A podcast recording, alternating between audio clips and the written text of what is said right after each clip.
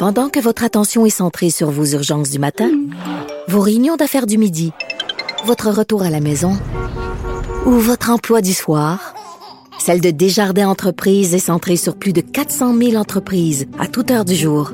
Grâce à notre connaissance des secteurs d'activité et à notre accompagnement spécialisé, nous aidons les entrepreneurs à relever chaque défi pour qu'ils puissent rester centrés sur ce qui compte, le développement de leur entreprise.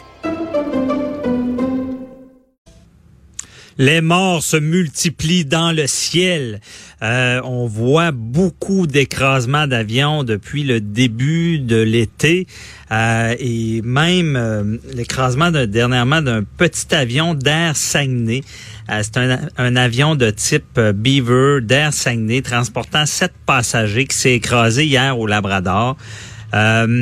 donc, à, Maca, à l'émission du matin de Maca et Caroline, euh, il y a Jean Tremblay, euh, le, propriétaire d'Air Saguenay, qui explique c'est quoi les impacts pour son entreprise? Parce que là, on parle d'une entreprise euh, privée, donc il y a des impacts. Et par là, on va écouter un petit extrait. Et euh, par la suite, on va parler à Marco Albert, qui est euh, un pilote, il va nous expliquer là, de, de, de, piloter justement dans, la brousse, on peut dire, dans le bois. Euh, c'est différent que de piloter près des aéroports avec les instruments, avec les règles qui sont très strictes. Donc, je pense qu'on peut écouter l'extrait d'entrevue du président d'Air Saguenay on va prendre les, pour le moment, on est encore en période de crise. Mm-hmm. On va gérer cette crise-là. Moi, je rencontre les gens de Transport Canada aujourd'hui. Euh, il y a bon les assurances. Il y a, un gros processus, le, bureau de sécurité des transports. Euh, pour la, pérennité d'Air Saguenay, écoutez, on fait notre euh, nous, on a l'intention de continuer, mais écoutez, c'est sûr que ça va être ça va être difficile. On va on va passer à, travers la semaine, là, puis on va se faire un plan de match là, par la suite. Mais là, pour le moment, il faut gérer cette crise-là qui est très importante pour nous. Et un jour à la fois. Un jour à la fois. Alors, euh, nos pensées vous accompagnent. Euh, bonne chance, Monsieur Jean Tremblay. Je suis avec Marco Albert, pilote d'avion. On veut mieux comprendre ce qui se passe. Euh, bonjour, Marco. Bon matin. Bon matin. Euh, c'est ça, on vient d'entendre un, extrait d'entrevue du président d'Air Saguenay. Euh, il y a, une, quand ça arrive, ce genre d'événement-là, il doit y avoir une crainte des gens d'embarquer dans ce type d'avion-là. Oui, c'est sûr que c'est en plus dans ce temps-ci, ça arrive, euh, on dirait fréquemment. oui, il y a une crainte. il, y a, un risque, c'est sûr et certain. Quand on parle d'hydravion, ben le risque et moi, je trouve qu'il est encore plus élevé que, que, d'autres types. Là. Il y a plein de, choses en ligne de compte qui met que c'est ça, c'est plus risqué euh, quand on parle d'hydravion. OK, parlons-en. Euh, plus risqué quand on parle d'hydravion que euh, un avion qui va atterrir sur une piste, par exemple. C'est ça, exactement. Donc là, on parle de, à comparer à un aéroport de ville, là, on parle d'un lac ou euh, un cours d'eau. Euh, c'est complètement différent. On, souvent, on ne sait pas la direction du vent. Un avion, il mhm. faut que ça atterrisse le nez dans le vent, faut que ça décolle le nez dans le vent. il y a des courants d'air. souvent, le lac, en tant que tel, il est à côté de montagnes. Il peut y avoir des courants de vent ascendant, descendant qui peut modifier la, la, trajectoire quand on vient pour décoller ou atterrir. c'est plein de L'hydravion, il est muni de flotte, donc c'est lourd. L'avion est plus pesant que normal. Euh, souvent, les gens, ils vont, euh, quand on parle des voyages, souvent des voyages de pêche ou ainsi de suite, les gens vont fouler l'avion de stock. Euh, de, pas, c'est plus lent. Euh, on a des fois, c'est juste sur la longueur. on, on estime pas bien la longueur de, de, de, de pour pouvoir décoller ou atterrir. Il y a des arbres au bout. C'est toutes mm une situation que normalement en ville, on n'a pas. Euh, a pas à toucher de ça. La piste est asphaltée, euh, tu mets des lumières, tu as des systèmes aux, des systèmes aux instruments qui vont te guider pour l'approche. Euh, tandis que au-dessus d'un lac, là, c'est un autre. C'est vraiment un autre monde à part. Ah, OK, donc il y a vraiment des conditions qui, qui vont être changeantes et c'est ça, on peut pas vraiment se servir de ces instruments, il faut y aller comme on dit au pif là. Ben oui, c'est ça. On, regarde la météo, on regarde euh, la direction des vents, euh, mais tu sais, c'est toujours des à peu près, ça peut changer drastiquement. Euh, ça peut changer vite, donc ça peut ça peut influencer ton l'atterrissage ou le décollage assez facilement. OK. Et est-ce que c'est vrai que là, dans ce genre de pilotage-là, si on peut dire de brousse, c'est vraiment l'instinct du pilote vient jouer et la décision qu'il prend de voler, ne pas voler ou atterrir va beaucoup jouer euh, sur le risque d'accident. Oui, tout à fait. C'est, le, pilote qui, a le dernier mot. Euh, moi-même, j'ai volé beaucoup dans le nord du Québec. Euh, c'est des aéroports qui sont non contrôlés. Non contrôlés, ça veut dire qu'il n'y a personne qui touche sur le radar. C'est pas comme en ville. donc, c'est un peu carte, aux cartes ouvertes. Tu as, carte blanche de ce que tu veux faire et peux faire. Euh, donc, c'est toi qui décides au bout de la ligne, euh, mais c'est ça. Encore là, s'il y a un risque à ça, euh, c'est, du pilotage de brousse, là, carrément. Donc, il peut arriver plein de, plein de choses. donc, on peut dire que ce genre d'accident-là peut être lié directement au pilote, s'il manque d'expérience, s'il prend de mauvaises décisions.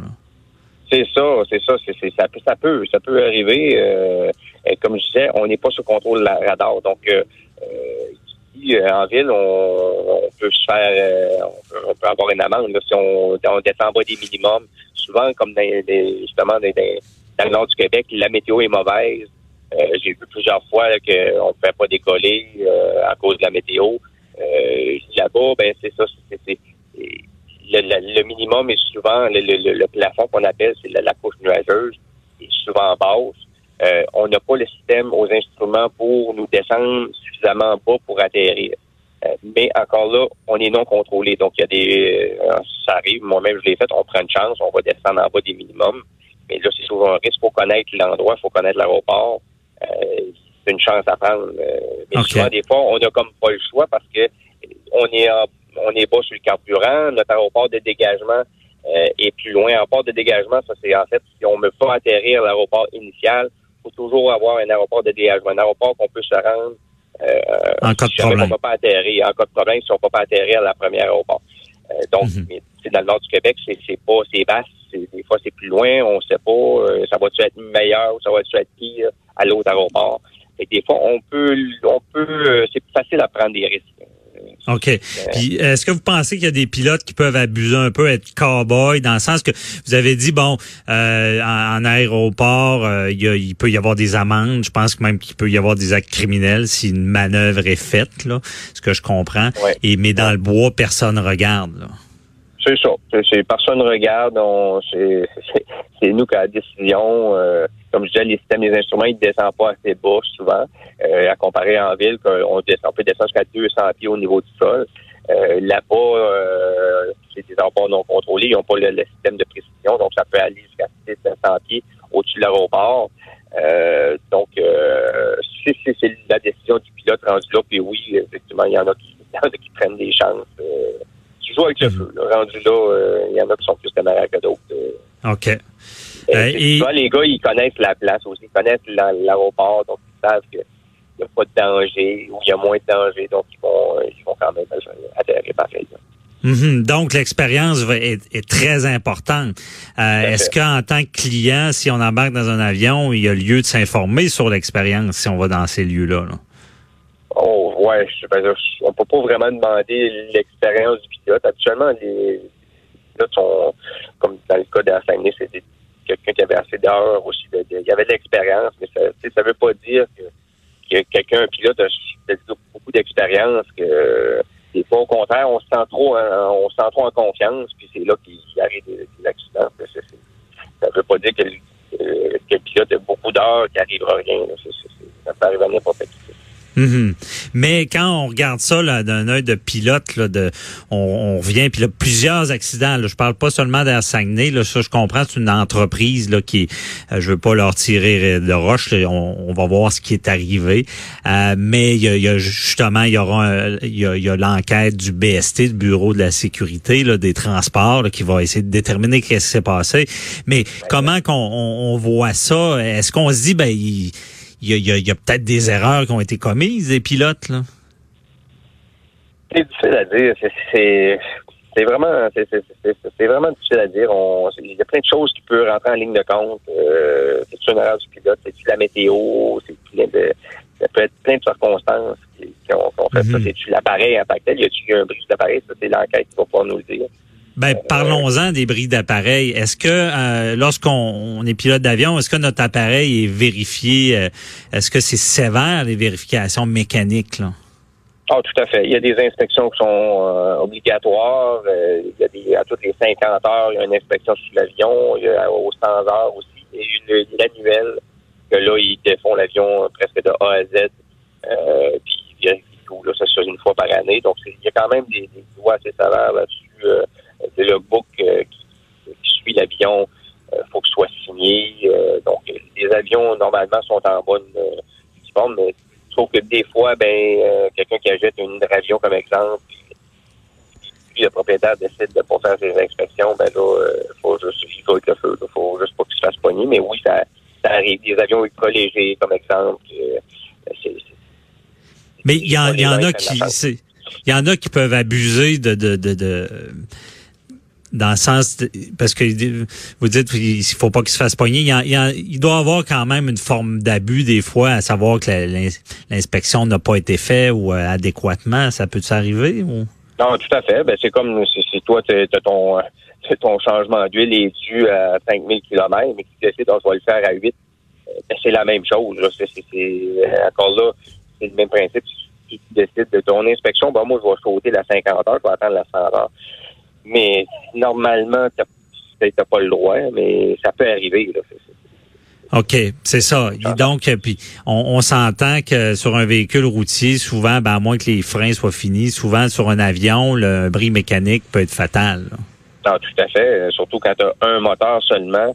Euh, s'il arrive quelque chose, ton moteur manque, ben là, c'est plus, euh, plus, grave. Mm ben c'est ça, parce que si le moteur manque, là, ça, peut être l'écrasement.